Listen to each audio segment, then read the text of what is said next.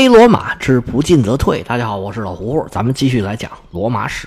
书接上文，西比亚当选了执政官之后，经过了一年的准备，在第二年，也就是公元前二百零四年，带领大军从利利拜乌姆出发，经过了一昼夜的航行，在迦太基以北大概四十公里的美丽角登陆。西比亚的这个登陆地点跟原计划是不一样的。他原计划是想在迦太基以南恩波利亚来登陆，等他们快到了，西比亚临时改变主意，继续往西航行了四十海里，选择了一个离迦太基更近的地方登陆。他选择这个地方登陆，就是想让迦太基产生恐慌，但是呢，你又来不及阻止我登陆。西比亚这两个目的都达到了。当地的居民看见罗马人从海边的船上下来，在山上修建营地的时候。个个都是毛骨悚然，这就有点像我们抗日战争时期老百姓看见日本鬼子的感觉。回到家里收拾收拾，能拿的东西拿走，扶老携幼，赶紧跑。那往哪儿跑呢？哪儿安全往哪儿跑。因为这里的城镇根据迦太基的规定啊，都不许建城墙，所以很多人都聚集到有城墙的迦太基城里头来了。迦太基市民马上就受到了影响。一时间，恐惧蔓延，谣言四起。迦太基政府听说罗马人来了，那当然也是马上就做出了行动。一方面，马上开始备战；另外，在第二天早上，就派了一个贵族青年将领，名叫汉诺，带了五百骑兵，顺着海岸进行侦查。如果有可能的话，可以趁着罗马人立足未稳，给罗马人搞点破坏什么的。但是他来的太晚了。罗马人不仅建好了大营，而且对迦太基人这一招是早有防备。西比亚也派了罗马的骑兵在半路等着呢。双方一交手，迦太基这五百人就被罗马人轻易的击败了。随后是一通掩杀。回到迦太基的时候，这支骑兵队没剩多少人了，他们的将领汉诺也死在了路上。打跑了迦太基人的第一波试探，罗马人就以他们的登陆地点为圆心。在周边地区大肆的烧杀抢掠，看来当时跑的人做对了。罗马人这一波的行动，抢到了不少的粮食和各种各样的物品，各家带不走的金银细软都落进罗马人手里了。罗马人还俘虏了八千多来不及逃跑的当地人，这些人随后都被运往西西里卖做了奴隶，这笔钱就成了西比亚支付战争费用的第一桶金。这个时候的西比亚已经是人精了。本来他就是天赋异禀，异于常人，打小就特别聪明。这个时候啊，经过战争的磨练，跟外国的敌人和本国的敌人又斗争了这么几年，他又年轻，接受能力强。这个时候也就是三十岁，在当时论带兵打仗，也只有汉尼拔是他的对手。在接下来的战争之中，他在非洲就跟汉尼拔刚到意大利一样，把强大的敌人玩弄于股掌。这个时候的西比亚一眨巴眼就是一个主意，他临时改变登陆地点，就是他在非洲的首秀，可以说演出是非常的成功。随后，刚刚站稳脚跟的罗马人又收到了一个好消息，马西尼萨来了。这个名字你应该还记得啊，这是努米底亚两大王国之一东王国的国王，他在离开西班牙之前已经被西比亚给招降了，但是回到非洲之后，马西尼萨的处境可不怎么乐观。他本想是在罗马人的支持之下打败西王国的西法克斯，夺回他父亲在努米底亚人那里的领导地位。他回到非洲组织组织，就跟西法克斯开战了。双方这么一打，他才发现对方太强大了，根本打不过。因为西法克斯背后站着的是迦太基，本来西法克斯的势力就比马西尼萨要强，占的地盘也比他大，又有迦太基的支持，马西尼萨是连吃败仗。他赶紧向罗马求救，但是罗马的远征军迟迟不到，西比亚就派了一支小股部队沿着海岸抢了一圈就跑了。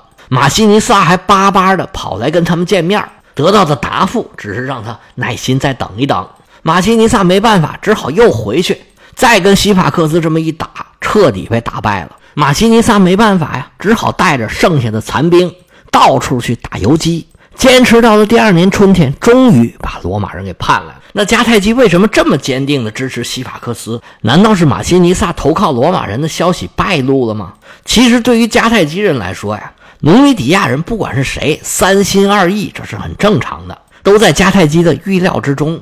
西法克斯不也跟西比亚勾勾搭搭？而且他们会面的时候，迦太基的哈斯德鲁巴吉斯哥就在旁边看着呢。他们也很清楚，在这种情况下，努米底亚人和罗马人互相联系，这个是拦不住的。其实，无论对迦太基人来说，还是对罗马人来说，你想要拉拢住努米底亚人，让他们为我所用，你就得拿出实实在在的东西来。不是说外交里头没有永远的朋友，只有永远的利益吗？无论是罗马还是迦太基，你想要用他们，你就得拿出实实在在的利益来。咱们前面讲过，西比阿在西法克斯那儿碰到了哈斯德鲁巴基斯哥，而这个事儿啊，应该也不是巧合，没准这就是西法克斯刻意安排的。在西法克斯和迦太基合作的过程之中，他在跟西比阿接触，故意让迦太基人看见，其实这就是养寇自重，这是跟迦太基人叫板呢。你看，咱们一向合作的很好，但是呢，现在罗马人找到我了，人家也给我很好的条件。当然了，我们和迦太基啊，这是多年的合作了，咱们是友好的邻邦，搬不走的邻居。但是我最近呢，有个什么什么什么困难。你们迦太基是不是也要给我们帮个小忙啊？就大致是这样吧。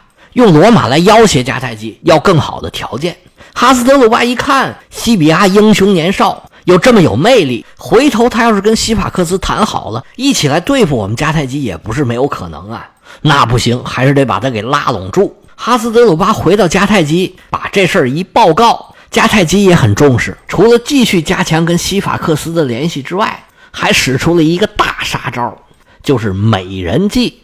罗马出了一个西比亚这样的帅哥，而哈斯德鲁巴吉斯哥为了拉拢西法克斯，把自己的女儿给嫁了过去。这位美女啊，在罗马人的史书里面叫做索夫尼斯巴，这个名字呢，就像什么妻师啊、貂蝉呐，是美女的一个通称。她其实不叫这个名字，她的迦太基名字叫做卡冯巴尔。不过我们还是按照史书里边的名字来叫。这位索夫尼斯巴是西方历史上著名的异域美女之一，据说是美若天仙，有倾国倾城之貌，颠倒众生的魅力。不过那个时代的女性啊，是不能选择自己的婚姻的，叫你嫁谁你就得嫁给谁，就算是自己的丈夫、父亲、什么亲人全被杀了，这个女性她被谁抢走了，她就得跟谁。那时候的史书里也不会考虑这个女性她自己有什么感受，根本就不管。以前这种情况在我们书里面已经出现很多次了，就是说史书里面的女性大部分是这种纯纯的物化，是没有个性的，只是作为工具而存在的。在这儿也不例外。索福尼斯巴作为迦太基贵族的女儿，嫁到了西法克斯的身边，把西法克斯给迷的是五迷三道，那当然是对迦太基言听计从。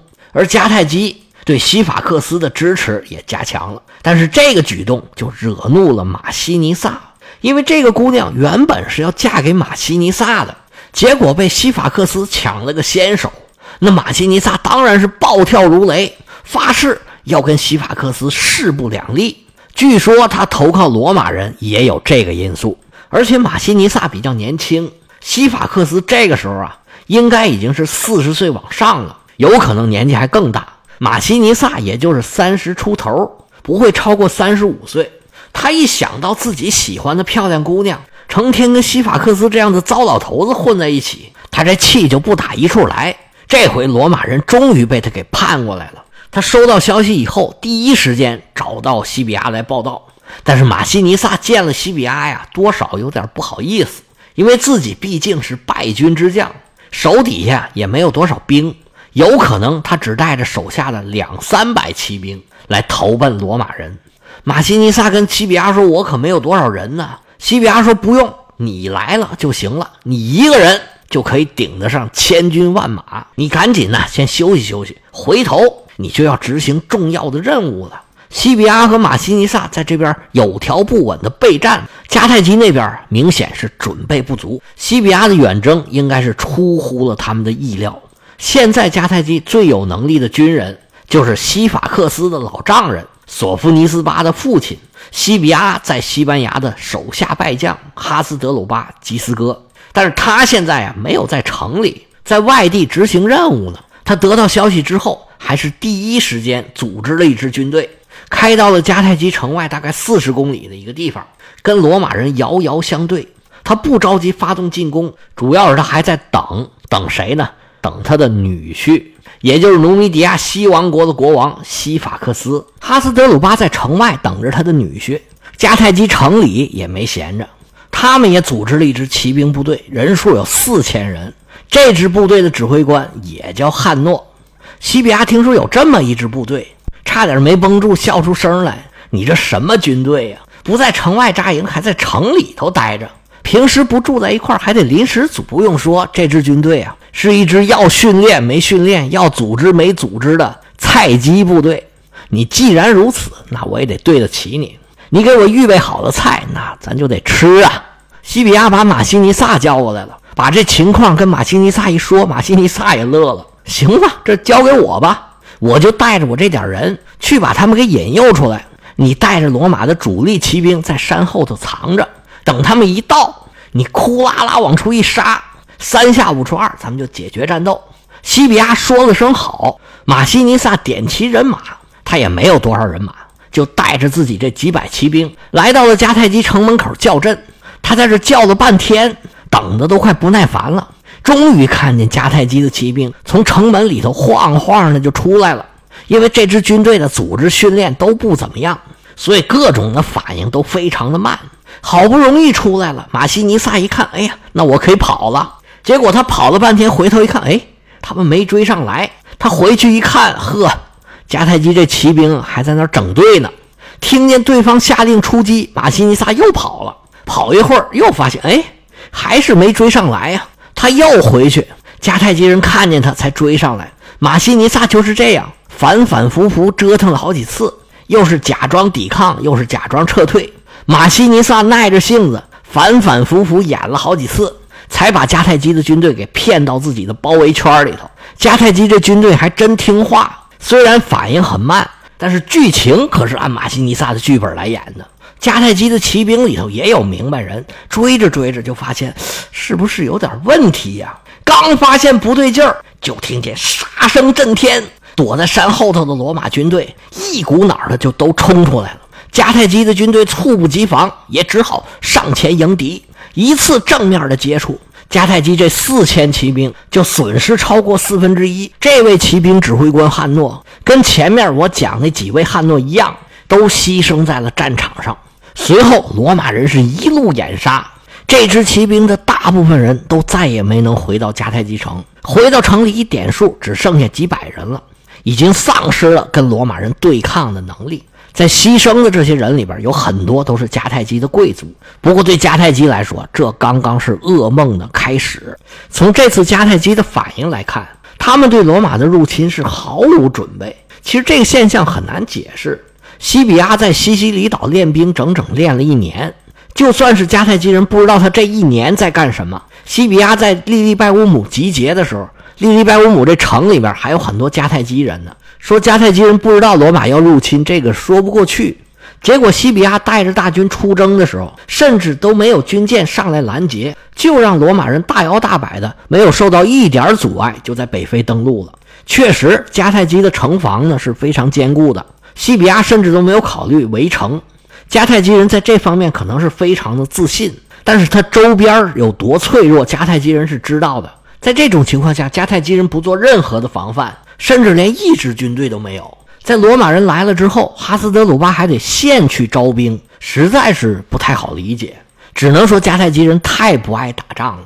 从总体上来说，他们既不喜欢战争，也不擅长战争，也不擅长为战争做准备，只能事到临头了抓起什么是什么。这可能跟这个民族惯常的思维方式有关。以前他们在叙利亚、巴勒斯坦那边的时候呢？他们就是猫在沿海的城市里边等待海上的救援，要不呢就是跑。到了迦太基这儿，他们没有地方可以跑了。但是准备战争的方式还没有变，总之就是没有什么战略思维。但是就是这么一个没有战略思维又不擅长打仗的民族，出了一个汉尼拔这样的战神，西方的战略之父，实在是有点讽刺。更讽刺的是，迦太基在这个时候，罗马人都已经打到了鼻子底下了。迦太基仍然有反战派，他们把现在这个局势的责任都推到了汉尼拔身上，说：“你看看，就是你给我们惹的祸。你要是不轻易去惹罗马人，罗马人怎么会来打我们呢？我们现在来看，这话肯定都是瞎扯。你从后边的发展来看，罗马要不要打你，跟你惹没惹他都没什么关系。你就算是这罗马不做任何的反抗，他该收拾你，他还收拾你。所以这个时候的主和派呀，根本就是投降派。他们这种委曲求全的想法，最后还是害了大家，也害了他们自己。不过接下来形势的发展。似乎证明迦太基的做法也不是没有道理。西比亚春末夏初到了非洲，但是整个的夏秋季节，西比亚和他的军队都一无所获。他和他的军队就一直待在那个海甲上，时不时出去抢抢东西、抢抢粮食、抢抢人，但是也仅此而已。他想尝试攻打旁边的乌地卡城，但是也失败了。咱们以前讲过，乌地卡是除了迦太基以外。唯一一个有城墙的城市，它的城防比起迦太基肯定已经差远了。但是就这样，西比亚也没攻进去，他就只好在乌迪卡城边上一个光秃秃的海甲上扎下了大营。这营还有个名叫科尔内利营地，这是用西比亚的氏族名起的营地名。而西比亚在这大半年里无所作为的原因，主要是迦太基的军队对他的牵制。虽然反应迟缓，但是最后还是来了。西比亚在非洲登陆之后，他在西班牙的老对手哈斯德鲁巴吉斯哥就一直在他的附近。开始，哈斯德鲁巴是一直没敢跟西比亚交战，他一直在等他的女婿，也就是努米底亚国王西法克斯。西法克斯具体什么时候来的，史书上没有详细的记载，但是也应该没有等太久。在夏天的时候，他就跟他岳父会师了。西法克斯带来的军队数量应该是相当庞大。史书上记载，迦太基的联军有八万的步兵，一万三千骑兵。这个数啊，应该是有点夸大，但是军队数应该比罗马人的三万人要多出去不少。面对这么一支大军，西比亚难免是有点忌惮，所以夏秋两季，西比亚也没怎么整活。迦太基军队那边呢，好像也没有下定决心跟罗马决战。这一年就这么慢慢的快过去，就到冬天了。到了冬天，西比亚就有点难受了，因为这个时候啊，海上没办法行船了，他跟罗马和西西里就断了联系，他就只能把船给拖上岸，整支大军就驻扎在营地里，就是咱们刚才说的他建的科尔内利营地，在他南边的十公里开外的地方，是哈斯德鲁巴和西法克斯单独的两个营地，换了旁人，雄心万丈实现不了。可能难免会有点心灰意冷，但是西比亚可不是这样的人。现在大家都停下来，正是他耍心眼子、使坏主意的时候。西比亚一天到晚这脑子就不停的。他开始是想争取西法克斯，因为他几年前曾经在非洲见过西法克斯，双方的印象都不错，聊的也挺好。当时迦太基争取到西法克斯的一个决定性的因素，就是西法克斯现在怀里的这个美人儿索夫尼斯巴，也就是哈斯德鲁巴的女儿。西比亚觉得这有几年了，西法克斯对他这媳妇儿可能已经腻了吧？如果这样的话，西比亚就有机会把她给争取过来。西比亚派人这么一打听啊，呵，这姑娘真厉害呀！人家不仅仅有外表，还有内涵。尽管过去了几年。